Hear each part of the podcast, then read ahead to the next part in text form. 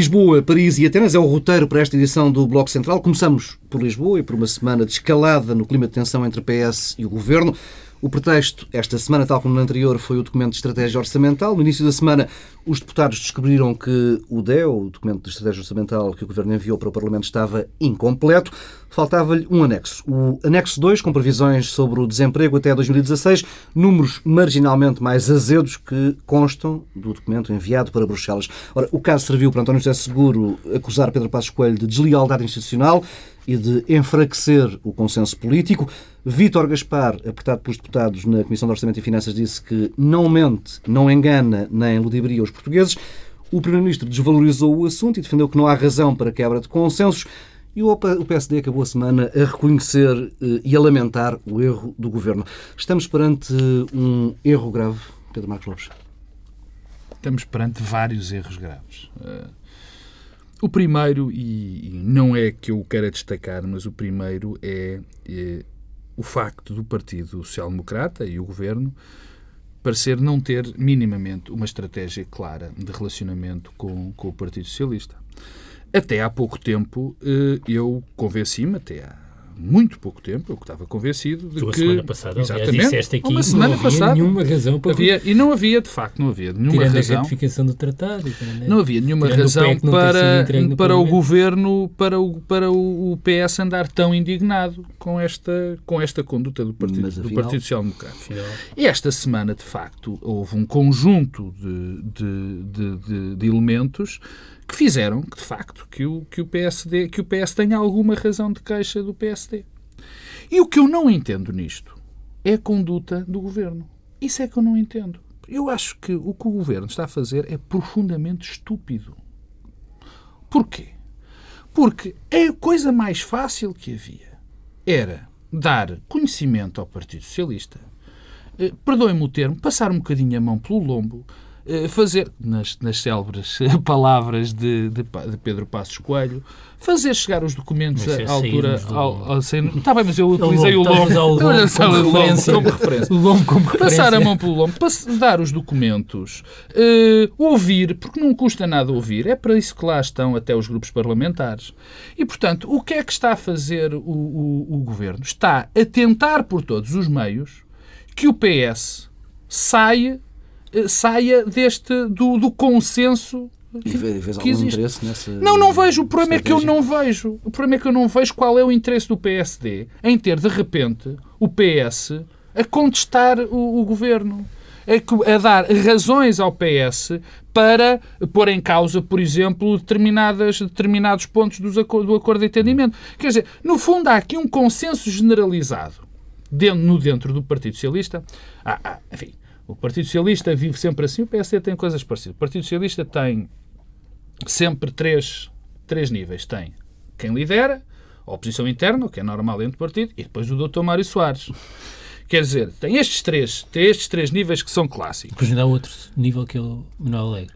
Sabe, mas digamos que é um bocadinho mais abaixo. Não, mas esses são os três níveis clássicos do PS. Esses, os dois níveis, a oposição e Mário Soares, empurram o António José Seguro para fazer a oposição, coisa que manifestamente tem muita dificuldade em fazer. Uh, enfim, determinados outros movimentos empurram António José Seguro para fazer a oposição. E, e agora temos a grande novidade, que é o PSD obrigar, querer obrigar o PS a fazer, o António José Seguro a fazer a oposição. Portanto, neste nível, eu não, é, é incompreensível o que o PS está a fazer. Há duas uma. Ou é, e agora entrando na questão da entrega do documento, Vítor Gaspar, aliás, há uma frase de Vítor Gaspar do ludibriar que eu já lá vou. Há só uma coisa nisto que eu posso, só há duas hipóteses. Ou houve má fé do governo na falta da entrega deste documento, ou houve negligência grave. Eu cada vez, ou cada vez me inclino mais para, para achar que isto são negligências ou incompetência em cima da incompetência. Não é normal que um gabinete como o Ministro das Finanças, que tem com certeza dezenas de assessores, dezenas de pessoas para ajudar, se tenha esquecido de mandar o documento. Mas eu, como Mas, vejo já, já vários pontos desses... uma coisa que eu ainda não percebo Estamos a falar do anexo 2, o que pressupõe que há um anexo 1. Não estou a brincar. Provavelmente não estou é o brincar, anexo. Mas onde é que está o anexo Não, não 1? faço É ideia. De repente percebeu-se que não havia o anexo 2, que é o do mercado de trabalho e dos indicadores do PIB. Provavelmente o anexo 1 existe, não mas, sei. mas, não pois sei. não, mas eu também não sei, mas é, que- é, que não. é uma coisa aqui um bocado insólita. não, não. É que aparece o anexo 2 e pressuponho que também existia um... semana- Mas é que repara, eu cada vez acho que menos há má fé. Há é uma negligência ou incompetência pura. Isto é que é gravíssimo. Porque ao menos se quisessem esconder, eu acho que não é. O objetivo não é esse. O objetivo é que de facto há aqui uma, uma, um laxismo no tratamento destes assuntos que são graves. Depois o documento E foi entregue em inglês no E depois é entregue depois de uma maneira quase patética, é entregue em inglês, depois o deputado Honório Novo, que tem um gato chamado Gaspar, a entrega, entrega devolve e andamos nesta brincadeira. Depois o, o secretário de Estado uh, do Orçamento diz coisas que são manifest- manifestamente falsas quando fala do- das perspectivas para 2014, 2015 e 2016. E depois a dizer, Assunção Esteves diz que uh, o Governo devia ter entregue... não, a Assunção Esteves... Porquê que a Assunção Esteves diz isso? A Assunção Esteves diz isso porque elas têm a responsabilidade de tomar conta da instituição e sabe que há determinadas, determinadas coisas que têm que ser feitas. Quer dizer, e depois, eh, mas isso talvez seja ma- eh, eh, noutra altura que gostava de falar do documento de execução orçamental e daquilo que nós ontem soubemos, que foram as perspectivas da, da Comissão Europeia sobre o crescimento da, da, da nossa economia. Mas em termos gerais, e, e já só para acabar, eu não me esqueço de uma frase de Teixeira dos Santos, que lembras-te quando ele dizia, eu trouxe aqui e agora vou ter que rodar as páginas, que dizia que não, ele, eu engano-me, mas não, me- mas não engano. E agora temos a segunda versão, que é eu não minto, não engano e não, Não lidero os, os portugueses. E nós sabemos que quando os ministros ou quando os políticos entram nesta história de dizer que não mentem, algo está a O mais correr provável é que. Francamente não. Mas este processo, este processo é absolutamente lamentável. É absolutamente lamentável. E mas não dá, não é a razão toda, não é a razão toda. Não é a razão toda. Não é a razão toda, porque de facto, eu acho e quero repeti-lo e com isso acabo, isto, esta estratégia do governo é estúpida. Não se percebe. Pedro Adão Silva, partilhas desta indignação? Indignação. Não, partilho indignação. Não, isto revela, antes de mais, que para, para o Governo e para o Ministro das Finanças o interlocutor privilegiado é a Troika e não o Parlamento Português. Eu, isso para mim não é uma novidade. Acho que quer dizer, este episódio não teria gravidade se não ocorresse num contexto em que o PEC eh, já não foi entregue no Parlamento, eh, em que houvesse uma sucessão eh, de informação que é entregue à Troika e que não é eh, entregue ao Parlamento. Eu recordo uma coisa que já chamei a atenção aqui nos programas atrás e que na altura, estranhamente, ninguém eh, deu relevância, que era o, o Presidente da Comissão de Acompanhamento da Execução do Memorando de Entendimento, Silva, dizia que há meses que não recebia informação do Governo. Portanto, alguma coisa está mal, porque eu eu- o meu pressuposto é que eh, a Troika continua a receber Pedro, informação. o que é grave, além disso, desculpa interromper-te, o que é grave é que nós já vemos deputados do PSD, e vimos sexta-feira isso nos jornais e quinta-feira, dizendo que estão preocupados porque também não recebem informação. Isso, portanto, revela esse, esse lado. Ou seja, com quem o Governo eh, fala e o interlocutor válido do Governo não é o Parlamento Português, é, é a Troika. Isso acabará por ter enormes custos políticos. Uma das vantagens, também é uma coisa que já foi dita várias vezes, mas convém recordar, uma das nossas vantagens comparativas, das poucas, é, é algum consenso político alargado em torno eh, dos compromissos que assumimos. Eh, Ora, se o Governo está sistematicamente a dar incentivos para que eh, algumas das partes que estão envolvidas nesse compromisso eh, saltem fora, Mas consegues ver o objetivo? não, mas, É que este é o que é o problema. mas eu, eu o- o- quer dizer, eu não sei qual é o objetivo, mas a racionalidade é esta, a meu ver, é que o Dr. Vítor Gaspar eh, tem como interlocutor privilegiado a Troika. Mas ter um, um, um interlocutor privilegiado não quer dizer que se ignorem outros interlocutores que Pois podem ser não, mas eu acho que o governo está planos. muito é? isolado do ponto de vista da ação política, é muito atomizado, é muito dividido, eh, portanto há falta de coordenação, há falta de linha de orientação estratégica e tática, portanto essas coisas manifestam-se. Agora, que é que eu acho, eh, além deste lado, disto, disto ocorrer num contexto que já propicia que a coisa seja grave? É o facto de ser também o anexo que trata do mercado de trabalho e do desemprego. Um, porque isso não é, é, irrelevante, porque na verdade é a variável que diz mais à vida das pessoas. O, o Primeiro-Ministro ontem no debate parlamentar disse uma frase, a meu ver, surpreendente, eh, que foi precisamos de compreender melhor o que está a passar no mercado de trabalho. Eu, quando ouvi o Primeiro-Ministro dizer aquilo, eu pensei, bem, isto agora algum dos líderes partidários vai pedir a palavra e pede um time-out como no basquetebol e diz, bem, retomamos o debate quando o Governo souber eh, o que é que se está a passar no mercado de trabalho. Esta ideia eh, de que eh, eh, uma espécie de humildade que permita a um Primeiro-Ministro dizer que não sabe o que é que se está a passar tem esse lado de ilusão da humildade para contrastar, quer dizer, com, com, com, imagino que se continue com a opção de José Sócrates, deve ser para contrastar com José Sócrates, mas isto é politicamente um, um desastre. Acho que há alguma dificuldade em compreender tudo o que está para ah, lá ah, de, ah, que, de, do modelo que foi desenhado pela Troika claro. e depois revisto e aumentado por, por Não, Vítor Gaspar. É que nós estamos perante um governo, quer dizer, que é uma das primeiras experiências no mundo, uma espécie de capitalismo científico contraponto com, com o socialismo científico. O que é que este governo tem? Tem assim umas leis, eh, um, um modelo analítico, umas leis gerais, e quando a realidade não conforma, não encaixa. Não encaixa o problema é da realidade. E, portanto, como o que se está a passar no mercado de trabalho não encaixa na cabeça e na mente e no modelo eh, de Vítor Gaspar e por arrasto, imagino, eh, de Passos Coelho, então o problema é que tem de perceber o que é que está a passar na realidade. Ora, não é preciso ser nenhum especialista para perceber que, o que as opções que foram tomadas iriam ter estas consequências devastadoras no mercado de trabalho. É uma espécie de máquina de destruição eh, de emprego aí a circular em Portugal.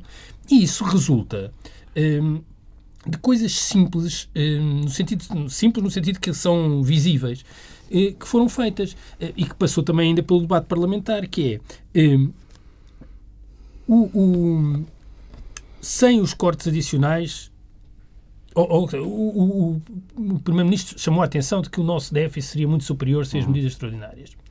Bom, mas a verdade é que o déficit que conta, de facto, e é que é aceito, é com as medidas extraordinárias. E nós colocámos o nosso déficit abaixo daquilo que tínhamos eh, contratualizado. E isso foi um erro. Porque sem as medidas adicionais, sem a sobretaxa, sobre o subsídio de Natal, o déficit tinha ficado nos 4,7%.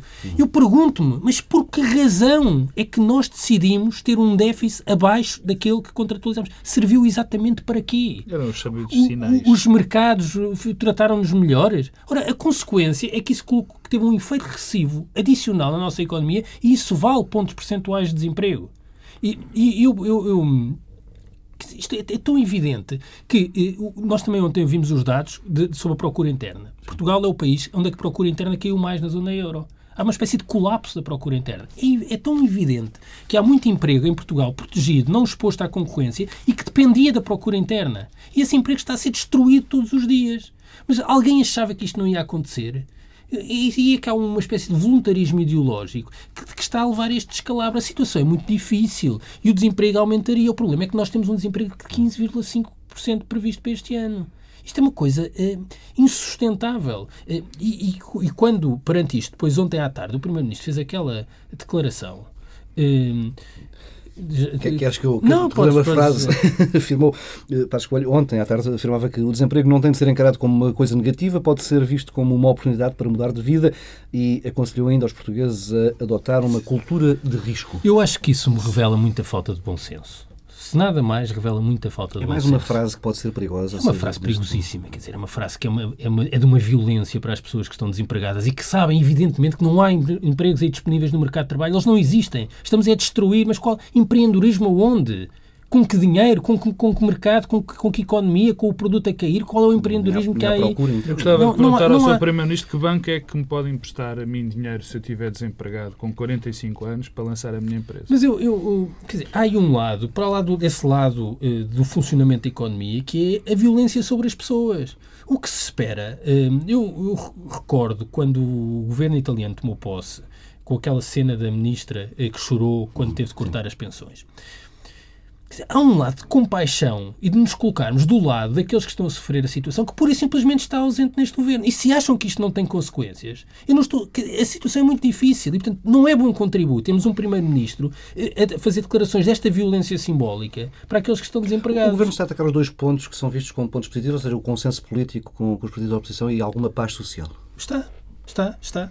está. Eu acho que a questão. oh, Pedro, desculpa, só, só eh, é que, no fundo, e isso tem a ver com o que se passa no mercado de trabalho, eh, o governo eh, acha que, perante aquilo que são os nossos compromissos e os nossos objetivos, nós, em lugar de fazermos as coisas com mais tempo, que era aquilo que precisávamos, e depois eu quero dizer alguma coisa sobre o PS, porque acabei por não dizer, mas pode ser a seguir, o governo está a dizer-nos é que quer fazer com menos tempo. Ora, o fazer com menos tempo tem este efeito sobre o mercado de trabalho. Né? E não é preciso ser especialista, e portanto eu não percebo exatamente o que é que o Primeiro-Ministro quer compreender que se está a passar no mercado de trabalho. Eu, eu, antes, esta frase de uh, Passos Coelho pausa dramática, como diz o outro, mas é, é, há, há, há, frases que eu, que, eu, que eu gostaria de nunca ouvir, nunca não ouvir, particularmente do primeiro-ministro do meu país. E não só com o primeiro-ministro do, do, meu país, mas como, eh, enfim, eh, de alguém que vem de um partido que não tem, nunca teve esta tradição. Eh, este tipo de políticas e, esta, e este afastamento, afastamento da vida real das pessoas. O Partido Social Democrata, e, e vais-me deixar de dizer isto, o Partido Social Democrata, que é um partido basista, foi feito, sobretudo, eh, com base em pequenos e médios empresários, com funcionários públicos. É um partido, é um partido da classe média, é o partido mais português, se me permitem dizer isto, de Portugal. É o partido dos pequenos empresários, desses funcionários públicos. Eu imagino o que é que um eleitor do, do Partido Social Democrata pensa quando houve o primeiro-ministro que elegeu dizer uma coisa destas. Eu imagino o que é que um eleitor, um pequeno empresário, isto parece demagogia o que eu estou a dizer, mas, mas isto é a realidade. Um pequeno e médio empresário que neste momento não tem capacidade nem para ir buscar cinco tostões a um banco e está a fechar a sua empresa, como eu conheço milhares, houve uma coisa destas. Como é que um desempregado de 45 anos, eu volto a dizer, não vou aos jovens, um, um tipo de 45 anos ou de 50 anos, que pode ouvir que votou no Partido Social Democrata, como a maioria deles votou, diz que isto que o desemprego é uma oportunidade. Mas, oh, oh, isto Pedro, transcende. Mas é que há aqui uma coisa, é que todas estas declarações são sempre uma declinação de uma das frases eh, mais estúpidas que há, que é a ideia de que as crises são uma oportunidade. As crises não são uma oportunidade para nada, são uma oportunidade para dar cabo da vida das pessoas.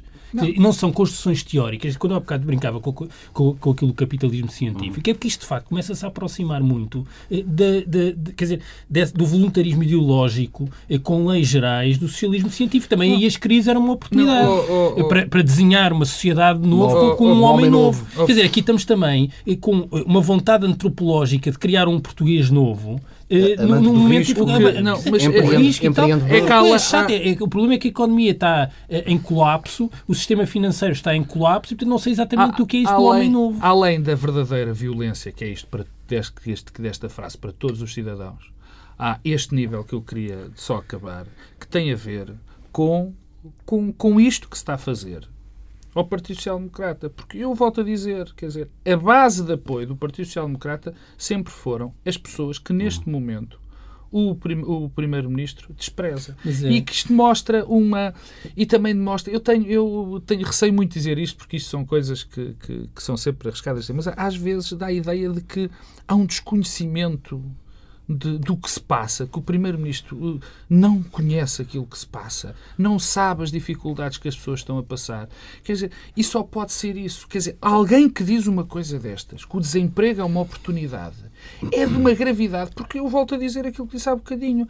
Um tipo de 45 anos quer agora virar empreendedor. Ainda bem, nós precisamos de empreendedores, gente que, abre, que, que abre empresas. O contexto e é que vai, está para isso. Vai ao banco e onde é que está o dinheiro? Ele já experimentou, ele, já, ele sabe o que se passa no sistema bancário. Mas o sistema, aquilo não é uma abstração, aquilo é realidade. Mas eu, eu, eu, eu parece que esta questão do isolamento do Primeiro-Ministro é, é relevante, não tem apenas a ver com este Ai, é muito relevante. Eh, porque, eh, no fundo, a sensação com que se fica é que eh, o primeiro-ministro português vai ser o último a perceber o que se está a passar. E o que se está a passar não é apenas em Portugal. Uhum. Está-se a passar na Europa. O Pedro Marcos Lopes agora chamava a atenção da contradição entre o discurso e a prática e aquilo que é a tradição do Partido Social Democrata. Eh, eu, quer dizer, olhem para o que se está a passar na Grécia. Um, Mirem-se no exemplo daquelas é, mulheres de Atenas. Um, dois partidos que tinham 80%, mais à frente falaremos disso, falaremos caíram para os 30%. E, portanto, essa ideia de que o PSD e também o PS poderá continuar a representar o conjunto dos portugueses é. Não, isso é grave. Mas, mas, oh, Pedro, mas, mas, mas o, o, não perceber tem também a ver com esta, esta orientação uh, do governo português, uh, em que. Está eh, interiorizou completamente a lógica do bom aluno, mas está a mostrar como a postura do bom aluno não funciona eh, e assumiu a posição alemã que é contra os interesses eh, nacionais. Eu não consigo, continuo a não conseguir perceber. É, o, o, interesse português, independentemente da cor do governo, da cor ideológica do governo, o interesse nacional não é de nos colarmos à posição alemã, é de nos colarmos à posição agora à francesa, mas também à dos outros países hum, das periferias. É, vamos, mas, mas eu gostava de pegar na, naquilo do PS que fica. Vamos só. Não, António José Seguro atravessou a semana, foi crescendo e aumentando os níveis do drama à volta do consenso político. O governo chegou mesmo a dizer numa entrevista à TVI que estava disponível para encabeçar uma manifestação se o governo colocar em causa o Serviço Nacional de Saúde ou a escola pública. Um, o líder socialista pediu também, a meio da semana, uma audiência ao Presidente da República para dar conta a Cavaco Silva desse clima de pré-ruptura entre a PS e a maioria. Estamos aqui perante mais do que uma encenação, Pedro Adão Silva. Não, era isso que eu ia dizer, ainda pegando também no debate parlamentar e naquilo que foi eh, o ping-pong também de toda esta semana. O que temos visto do lado do PS é uma grande eh, dramatização é uma grande dramatização que teve também o episódio do anexo 2. Uhum. Mas o problema é que, hum, para além eh, das frases sobre a aposta no crescimento eh, e no emprego. Disseste bem frases. Eh, não há. Aquilo também não se traduz em, em nada. E hum, eu, eu, diria que, quer dizer, não importa, o importante politicamente não é sempre termos razão antes de tempo e estarmos sempre a dizer isso. É traduzir essa razão em algo de concreto e palpável no tempo certo. Um, e o que me. É evidente que o facto do governo não ter entregue o anexo, aquilo que falávamos há pouco, é muito grave e tem um peso simbólico, porque é o anexo do mercado de trabalho, sobre o emprego. Bom, mas e se tivesse entregue, o que é que o PS teria a dizer sobre o conteúdo do anexo? É o PS não pode um, esconder-se sempre uh, nesse argumento uh, do consenso e das questões formais. Porque há um momento em que a ruptura e a ameaça de ruptura tem de se traduzir necessariamente em alguma coisa. É o agarre se não é o mato. Se não esgota, senão, senão acaba por se esgotar. Eu, eu percebo que isso possa ser taticamente interessante alimentar essa, essa tensão. E serviu para o, o, PSD, de certo modo, também chegou ao poder assim, porque chegou ao poder com uma tensão em questões formais, entrega, não conhecimento do PEC, que depois como um conjunto de aldrabices eh, substantivas, eh, mas serviu. Eh, agora, há um momento do debate parlamentar que, aliás, a meu ver, passou eh, relativamente despercebido, já no fim da troca eh, de argumentos entre Passos Coelho e António José Seguro, em que o Primeiro-Ministro pergunta um, ao Partido Socialista, quando António José Seguro diz, e bem, a meu ver, que era preciso mais tempo, uh, portanto, era preciso renegociar um memorando de entendimento, o Primeiro-Ministro pergunta então se está disponível para acordar mais um empréstimo, não, porque não é houve não houve resposta. E eu parece-me que o PS não vai poder manter-se muito tempo uh, nesta uh, relação de tensão do, um, da ruptura, não ruptura, com questões que têm a ver com o envolvimento e o de ter dado conhecimento dos, dos, dos, documentos, há um momento em que o PS vai ter de dar o passo seguinte, que é saber se quer ou não renegociar o memorando, se quer ou não negociar, se está disponível para um novo empréstimo, para um novo eu, mecanismo de financiamento. Eu, eu sinceramente, até pegando um pouco na entrevista de Mário Soares esta semana, uh, parece-me evidente que o PS, para dar esse passo da ruptura, tem de, tem de acompanhar com esta disponibilidade para eh, pedir mais hum. tempo e mais dinheiro. Eu não vejo mal nenhum nisso, porque isso é, é quer dizer, é, isso pode ter um efeito uh, no imediato negativo de pedir mais um empréstimo, de estarmos a colaborar, mas do ponto de vista do, quer dizer, no médio prazo, isso é a solução que faz, uh, um, que faz sentido, porque a, a, ruptura não é propriamente a ruptura com a ideia de ajuda externa. Não pode ser isso não, que o PS não, acho, não, não, é o, não, é o não pagamos. Não é, não, não é o não pagamos, não é a ruptura com a Troika. Eu acho que a formulação de Mário Soares é, não é feliz é a ruptura com a ideia que se criou em torno do memorando de entendimento e o modo como ele deve ser aplicado e, e cumprido não vejo por razão o PS não pode assumir essa ruptura, mas para o fazer tem de ser consequente. Tem de assumir também Bom, que precisa de um novo memorando e que precisa de um novo eh, financiamento. O, PS, Pedro Marcos Lopes. Perdão, António é Seguro e o Partido Socialista continuam absolutamente perdidos. Se nós temos, o, neste momento, um governo que, que, que se pauta pelas trapalhadas, pela pelo, por, pelas, pelas datas que diz, de, agora é 2014, depois é 2015 na reposição dos subsídios, pela agora já é 2018. In, in, a inconcebível lei dos compromissos, do Ministro ser uma coisa e do Ministro, quer dizer, se temos um, um, governo neste momento que se pauta pelas trapalhadas, temos uma espécie de uma oposição do agarra-me se não eu mato. E, e, e António José Seguro é o que tem feito. que estão bem um para o outro. Não, questão, infelizmente estão mal um para o outro, porque nem temos o governo que deveríamos ter, na minha opinião, nem temos a oposição que devíamos ter. Mas a questão de António José é, é, é muito curiosa, porque eu, eu ouço, e também li a, enfim, a entrevista do Dr. Mário Soares, que de facto não percebi muito bem, mas a informa, a, a, o Pedro diz que a formulação é, é infeliz. A, formulação não é infeliz, a formulação é errada. Vamos lá ver se a gente se entende. O PS assinou o acordo de entendimento, o memorando de entendimento com a Troika. O que eu não entendo é como é que António José Seguro anda à procura de uma maneira de fazer oposição. Porque tem todas, tem todas, todas as possibilidades de fazer uma oposição normal e boa. Porque, vamos lá ver se a gente se entende, onde é que já vai o memorando da Troika? Onde é que já vai o memorando da Troika? Quer dizer, o, o, a, a, taxa sobre o, décimo, sobre o subsídio de Natal uh, uh, estava? Não estava. Uh, a questão de tirar os, os, os, subsídios de Natal e o subsídio do 13 terceiro mês, os aumentos de várias rendas, a questão dos feriados. Quer dizer, onde é que isso já vai? Porque, repara, ontem... A taxa sobre as grandes superfícies. ontem, ontem assistimos ao Partido Socialista a abster-se em algo que não está no memorando da Troika, que é uma coisa inacreditável, que é a questão, por exemplo, dos, dos feriados. Portanto, ele tinha toda a possibilidade para fazer a oposição. E não a faz. Não a faz porquê? Porque não a sabe fazer, provavelmente. Porque se não, vejamos, olha, como, agora vou puxar os galões, como já tinha dito aqui, eu detesto dizer isto, mas é verdade, a ruptura democrática, a ruptura democrática aqui o Pedro Adão e Silva conseguiu dar uma interpretação que daria jeito a, ao Partido Socialista interpretá-la assim, mas não é assim. E nós ficamos a saber o que é que é a ruptura democrática. Sabes o que é que é?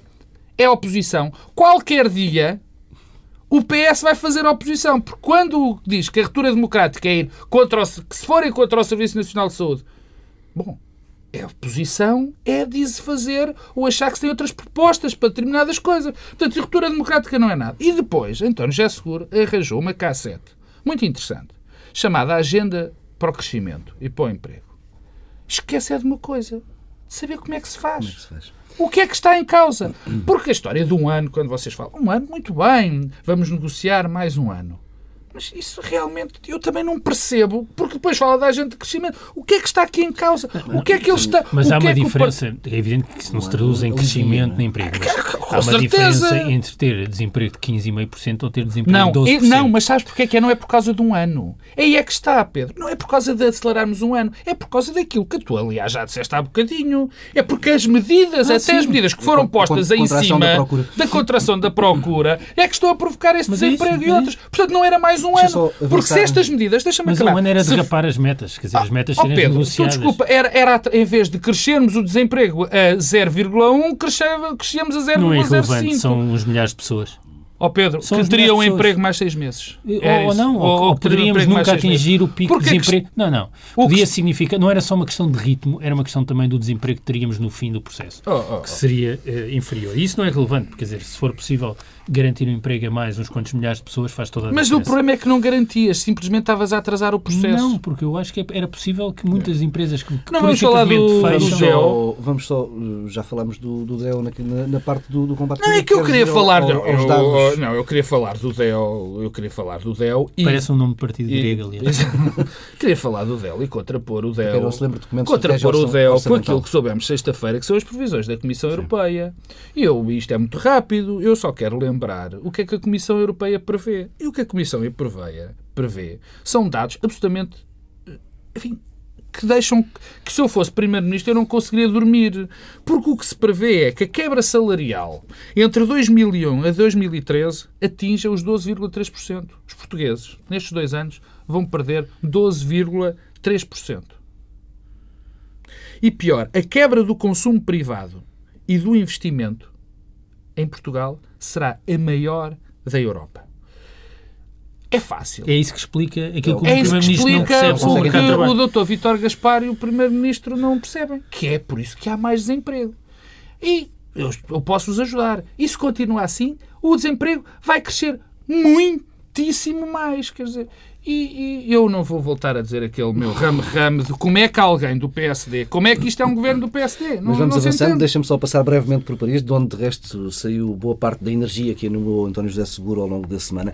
Eh, a vitória de François Hollande pode ter algum efeito real na forma como a Europa vai tentando combater a crise. Aqui em Portugal teve um efeito engraçado. Logo na segunda-feira o PSD entregou um projeto de resolução no Parlamento pedindo, apelando à Europa para que avance com políticas de crescimento. Era muito parecido com o do PS. Aliás, eu, para mim uma das minhas minhas, uma das coisas que eu não percebo é porque é que o, PS, o PSD não, não assinou e não aceitou eh, o, o, aquela cláusula adicional ou parte adicional do, do O tratado. ato O ato adicional. O efeito era zero e era. Não consigo perceber. Não, sinceramente, não consigo perceber. Não, eu, eu, eu acho que não muda muita coisa, mas muda alguma coisa. Desde logo porque coloca na agenda, isso não é eh, despiciando, eh, temas que não estavam e, e permite diferenciar eh, o discurso dos governos na Europa e, desse ponto de vista, é natural que o PS tenha aproveitado, porque passa a haver um equilíbrio para já discursivo no contexto da Europa com países eh, grandes. Eh, mas também eh, o que fica evidente é que há aqui uma espécie de contradição eh, democrática, no sentido em que há um eleitorado. Tu ainda vais desenvolver Não. a contradição democrática. Um eleitorado- Falhaste com a ruptura democrática, mas não, vais não, não, não, não, é isso que- na não, não, estás enganado, não é isso que eu Ah, não? falar. É que eh, temos um eleitorado do Sul que quer o crescimento e um eleitorado do Norte que não quer. Eh, e, e, portanto, hum, há um eleitorado do Norte que quer a Grécia fora do euro. E isto não vai ser Sim, fácil Schäuble, de Schäuble, resolver. Schäuble já disse que a zona euro está agora muito mais, Bem, muito senhor melhor Schäuble- preparada para. O Sr. Schauble é um senhor, é, espant- é extraordinário. É extraordinário porque está sempre a falar. Faz-me É. lembrar alguém. Está sempre a falar. Eh, não sei se. Não, quer dizer, acho que o Ministro das Finanças eh, alemão ainda não é eh, Chanceler. chanceler da Europa. Eh, portanto, há aí um, uma, uma pulsão. Até tive medo do Eh, que pudesses dizer em vez de chanceler. de- Não, há uma pulsão de um espaço vital. Quer dizer, isso é uma coisa. Calma, Pedro. Calma, Não, mas calma, é verdade. É calma. verdade. Eu, Não, eu, pronto. não, Passemos eu, à frente. não, eu vou, eu, vou, eu vou dizer porquê. Porque eu acho que é. As declarações do Sr. Schauble são, são inacreditáveis. E de um risco. Lá está, eu novamente, há uma, uma, esses, esses sim têm propensão para o risco e para o, para o abismo. Sei que não há risco nenhum da saída da Grécia. Bem, eu já não falo da questão do euro e o que aconteceria a Portugal, a Chipre, que é logo ali ao lado, do ponto de vista financeiro, das necessidades financeiras do país, os efeitos. Já não falo disso. Do ponto de vista geopolítico. Mas quer dizer, estão a ver onde é que fica a Grécia? É ali mesmo ao pé dos Balcãs. É um dos países que tem uma percentagem eh, de- da riqueza eh, do PIB eh, gasta em Armamento. armamento e militar das maiores da Europa. E onde têm acontecido Eh, os problemas? E que tem, e tem, e tem tido sempre um problema de fronteiras. Eh, portanto, eh, o que é que tencionam criar instabilidade económica e social ali mesmo ao pé dos Balcãs? Quer dizer, eu não- eu- que- que- é de facto é que estamos entregues a Isto é gente perigosa. É que a Europa está, pela primeira vez desde os anos 50, entregue a gente perigosa. Quem faz, o- quem, um ministro das Finanças da Alemanha que faz uma declaração a dizer "Ah, isso a Grécia se do governo não é é uma coisa, mas não sei, é- é- desde logo eh, revela desconhecimento histórico. E há um argumento que eu acho que não é eh, irrelevante no que se está a passar na Europa, que é temos a primeira geração de políticos sem memória Da Segunda da Segunda Guerra Mundial. Eh, E tudo isso eh, tem muito a ver com, com- com- quer dizer, a, a- a passividade com que assistimos ao que se está a passar na Grécia só é explicável por não haver memória do século XX europeu. Porque nós aceitamos passivamente que haja um colapso dos partidos que governaram o país que em dois anos ou três passam de 80% para 30% e a Europa, a comunidade internacional assiste a isto como sendo uma coisa normal. É que isto é- foi o que aconteceu na República de Weimar. A República de Weimar não resistiu à eh, austeridade económica e social. E o desemprego galopante em massas rebentou de um dia para o outro com um sistema partidário e com um regime de liberdades que as pessoas achavam que estava completamente institucionalizado. E, portanto, ver, isto, ver esta repetição com passividade e com declarações eh, desse tipo, a mim deixa-me muito preocupado e muito assustado. E quando eu há bocado brincava com o espaço vital, é que dizer, há aqui reminiscências eh, do ponto de vista do modo, não estou a dizer que há uma ambição expansionária, não, não, não é nada disso, é evidente. Eh, mas É o há. que quer dizer espaço Não, vital. eu sei, mas, mas eu estava, quer dizer, não estava a usar nesse Claro. sentido. Eh, eh, o que há é uma repetição de uma tolerância, uma passividade perante acontecimentos que têm implicações políticas e que nascem na esfera económica, financeira e social, e há uma passividade no modo como olhamos para eles que a mim me deixa muito, muito preocupado. A Europa, a Europa não devia estar, a esta altura, a começar a equacionar o, o, os dois pratos da balança, saber se não valerá a pena eh, segurar as finanças do Estado grego e pagar, se não é mais barato resgatar mais o Estado grego do que resgatar a democracia daqui a uns tempos. Isso é, o, o, custo, o, o custo do resgate de uma democracia é sempre superior ao, ao custo do resgate económico.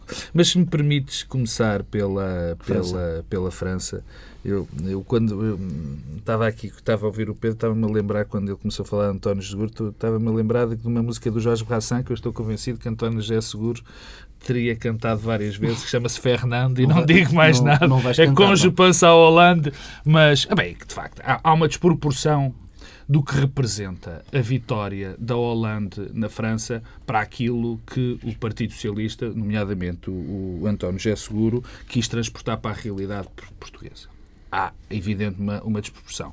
Aliás, porque nós temos que saber exatamente a que é que a Holanda vem. Porque a maior parte das propostas que dizem respeito à Europa da Holanda durante a campanha são iguaizinhas às que vêm no, na, naquele documento que o PSD quis votar esta semana.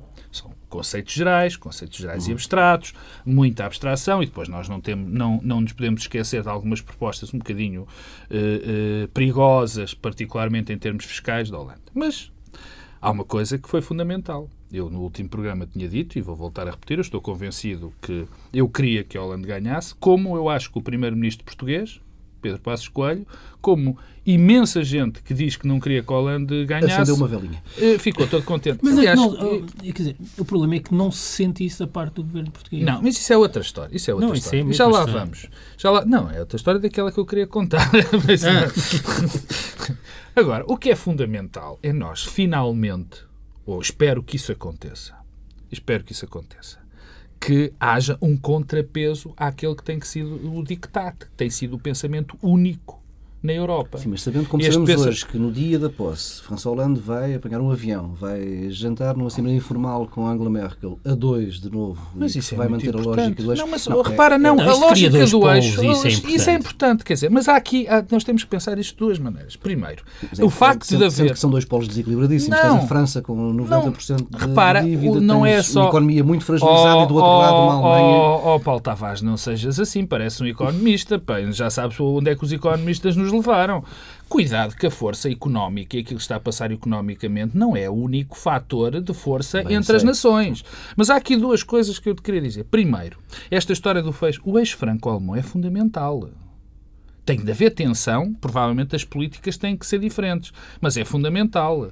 Foi para evitar a criação do eixo franco-alemão evitou uma série de guerras, evitou muitas guerras e foi isso que fez crescer em primeiro a, a, a, o projeto europeu. É fundamental que esse permaneça. Mas, como eu estava a dizer... Perante o contexto de incerteza de 81 e é 82, foi o que nos permitiu... Ora bem!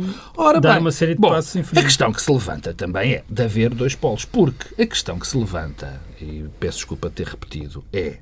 Não é entre austeridade e crescimento. Não é. Nós sabemos que há determinadas coisas que tinham que estavam que tinham que ser repensadas. E outra coisa, nós sabemos também que temos que ter esse crescimento. Agora, o que é fundamental, o que é fundamental é fazer esse equilíbrio. E, portanto, e se nós só temos um pensamento único, nunca vamos conseguir achar o centro, o, o, centro das políticas, quer dizer, e é fundamental. E esperança que Hollande venha Não, eu não tenho, eu tenho esperança, eu já tive esperança naquele documento do Cameron e do e do e do e tal. Eu, eu a minha um esperança, claro, eu sei, tu és um pessimista. Eu, eu, é, quer dizer, isto, isto, isto é que é fundamental.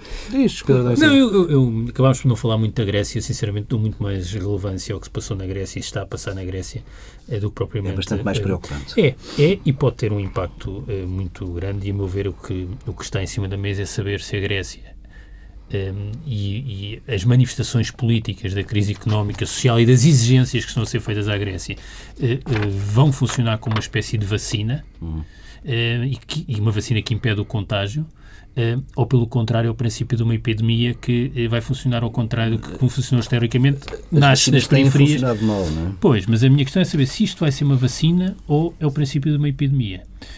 E a situação portuguesa, no essencial, depende da escolha, e é uma escolha política, que o conjunto dos governos europeus e o eixo franco-alemão fizer, se é querer saber se a experiência grega vai ser uma vacina ou, pelo contrário, o princípio de uma epidemia. E nós estamos completamente dependentes dessa opção.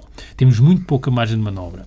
A margem de manobra é aquela que pode ser utilizada para impedir que o desemprego seja um pouco mais baixo do que aquele que é. Mas há uma margem de manobra que temos de saber utilizar, que é eh, não nos aliarmos com hum, a, a, a opção que é objetivamente prejudicial aos nossos interesses, que é não nos aliarmos com a posição alemã, mas sim com o nosso interesse que está do lado de quem quiser liderar uma posição alternativa, que é evidente que não é de polos opostos. Isto é um barco muito pesado claro. que vai demorar muito a virar, mas é aqueles que querem fazer o barco virar. E desse ponto de vista, a eleição eh, de Hollande tem eh, um efeito simbólico, um efeito político que tem de ser aproveitado pelo governo português. E seria um erro insistir na trajetória eh, liderada pelo ministro Vitor Gaspar e que leva por arrasto o primeiro-ministro. Eu não vou falar da Grécia, não é? Tenho que falar para a semana da Grécia. Não, eu, eu, o da Grécia, e havia muito mais, e tinha muitas coisas preparadas para dizer, mas há, há aqui um ponto que é fundamental. O colapso do PASOK e da nova democracia representa em grande medida o colapso do consenso europeu. Do consenso europeu que nos levou até, não nos levou até aqui, porque agora esta demagogia terrível que eu odeio, ah, foi esse consenso que nos levou até esta situação. Não, não foi nada. Não foi nada. Não vamos agora discutir o que nos levou a esta situação. Não, isso é, é, a Europa. É, é, aqueles que acham que a crise é uma oportunidade, claro. mas uma oportunidade Não, não foi isso. Quer dizer, há um conjunto, e não vamos, já debatemos uhum. aqui várias vezes. Este é o que representa a simbologia do, do fracasso do PASOK e, de, e da nova democracia. Isto, isto transportado, quando eu estava, bocado, estava a, dizer, a falar daquela música do Chico Buarque, uh, uh, mirem-se no exemplo daquelas mulheres de Atenas. É não só aqui na Grécia, já houve o fracasso do consenso europeu. O consenso europeu que existiu e que nos levou à maior época de prosperidade e de paz dentro da Europa. É? E eu tenho medo é que a falta desse consenso europeu, medo e cada vez mais, se arrasta aos outros países da Europa. Fundamentalmente Portugal, Espanha e por aí fora. E temos de ficar por aqui. Regressamos na próxima semana com Pedro Dom Silva, Pedro Marcos Lopes. Vamos embora.